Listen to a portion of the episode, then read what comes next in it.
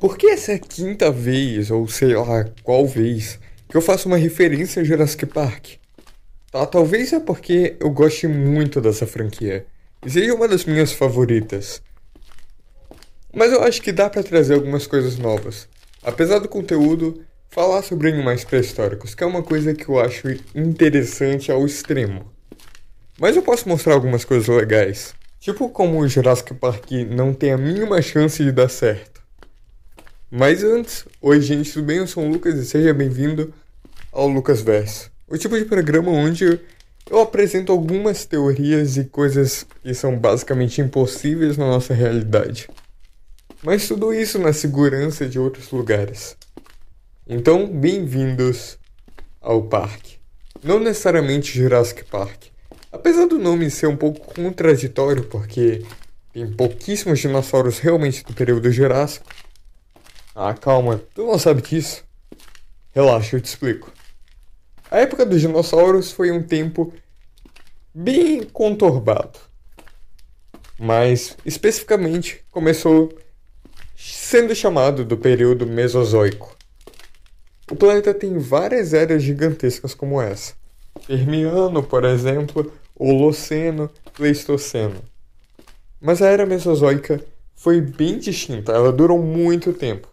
Ela teve três fases bem importantes: Triássico, Jurássico e Cretáceo. A maioria dos dinossauros que você conhece provavelmente vem do período Cretáceo, como Tiranossauro, Raptores e coisas do tipo. Alguns dinossauros do Jurássico são bem maneiros como os stegossauros, que eram basicamente tanques com placas ósseas nas costas, alossauros, ceratossauros e todos esses animais incríveis que você pode ver só dando uma pesquisa no Google. É, sinceramente, é uma das melhores formas de você se distrair. Você ainda aprende alguma coisa. Mas agora voltando. Dinossauros são complicados e ter um parque deles não faz o mínimo sentido científico.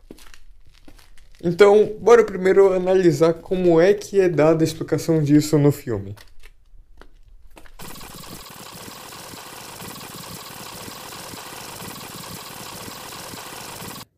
Embriões. Eu tô fazendo papel de nerd aqui, mas não é bem isso que vocês estão pensando. A explicação no filme ela é bem plausível. Depende, quer dizer. A explicação dada no filme é que. Só abrir essa porta. Ah, eu nunca, eu nunca andei de Jeep, mas. Não deve ser tão difícil. É, muito difícil. Tá. Só seguir a rua. Ok. É, tem um caminho bem claro, então. Ah, tá, voltando. A explicação dada no filme é de que o DNA preso em mosquitos é o que deu aos cientistas a chance de coletar DNA de dinossauro. O problema é que esse DNA ele estaria totalmente é, danificado a esse tempo. E boa parte dele não deve nem existir.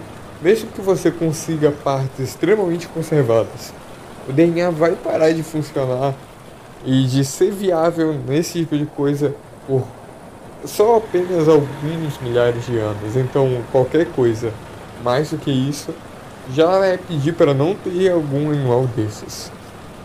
Mas é, por exemplo, o que você pensaria ao mostrar um animal de 66 milhões de anos atrás.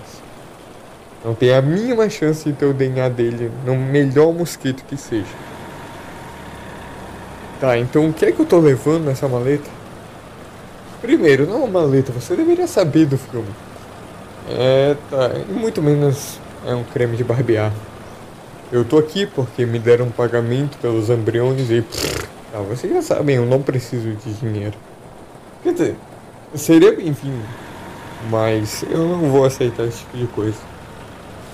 Eu só tô mesmo aqui pra ensinar, eu não peguei realmente nenhum embrião é só para fins dramáticos. Mas quer saber? Essa chuva tá bem mais dramática e ninguém fala sobre. Mas supostamente os embriões que estavam aqui eram para ser de animais do Pleistoceno.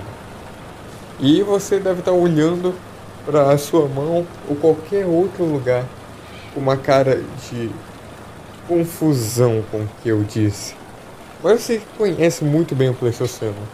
Sabe por quê? Aconteceu recentemente. Também conhecido como a Era do Gelo. Pelo menos parte dele. Você tem animais incríveis como tigres dente sabre, preguiças gigantes que.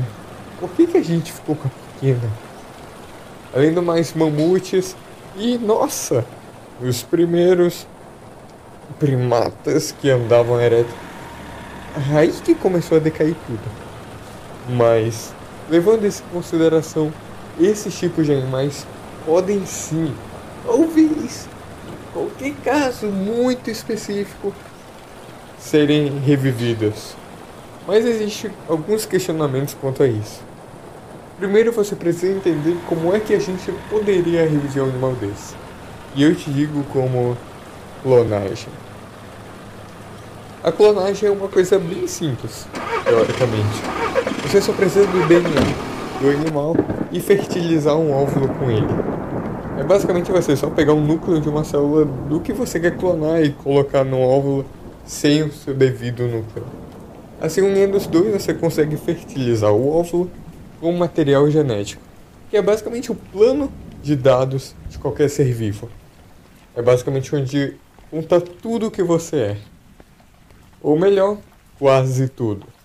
É basicamente quando você tem um celular e ele tá sem nenhum aplicativo. Porque os aplicativos é você que coloca. Assim é como a nossa personalidade, experiência, jeito de ver o mundo, tudo isso é determinado por conta do que a gente vive. E é por isso que não tem ninguém que pense igual a você. Se sinta especial.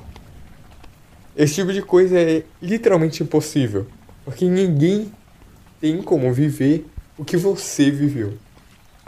Não importa o quão parecido seja, existe uma grande chance de que vocês sejam bem diferentes. E é por isso que gêmeos, mesmo univitelinas, ou seja, que vieram de apenas uma célula primária, acabam sendo pessoas totalmente diferentes quando até mesmo crianças ou partindo para adolescência ou a vida adulta. Porque isso vai depender dos amigos, conversas, coisas que eles já viram na TV, entre outros diversos fatores que vão terminar deixando eles extremamente diferentes. O DNA pode carregar muita coisa, mas ele não carrega o jeito que você pensa. É basicamente um celular formatado. Mas e o que é que isso tem a ver? É porque um celular formatado pode ser muito valioso, ainda mais quando é um celular de 10 mil anos atrás. A gente não tem motivos éticos, muito menos ambientais, para fazer esse tipo de coisa. Talvez fosse até uma conquista, mas. Ok, é um meio mamute. Já que ele seria fertilizado no óvulo de um elefante. Então a gente, ao mesmo tempo, nunca teria a chance de ter um mamute 100%. Ou pelo menos não com os avanços atuais. Assim como a gente conseguiu a Dolly, que foi uma ovelha totalmente clonada e ah, tá, ela morreu bem rápido, mas a esperança nunca morre. Mas sabe outra coisa que não morre? Inteligência artificial. É muito mais fácil você criar um exército de robôs do que um exército de clones. Star Wars deveria ter aprendido com isso e o Império nunca teria perdido se tivesse Terminador do Futuro. Mas agora, sem esse lado meio nerd, obrigado por ter escutado até aqui. E aproveita, você é literalmente único. E uau! Tá chovendo mesmo. Ah, o carro parou. Já faz um tempo, então tô tendo que andar na chuva mesmo. Não sei esperando encontrar nada aí. É de zoeira. Não pode estar tá brincando, né? Eu já vi o filme. Tá, eu tenho que ser rápido. O mundo, mundo muda tudo. Atenciosamente um Lucas. Eu não gosto de Dilophosaurus.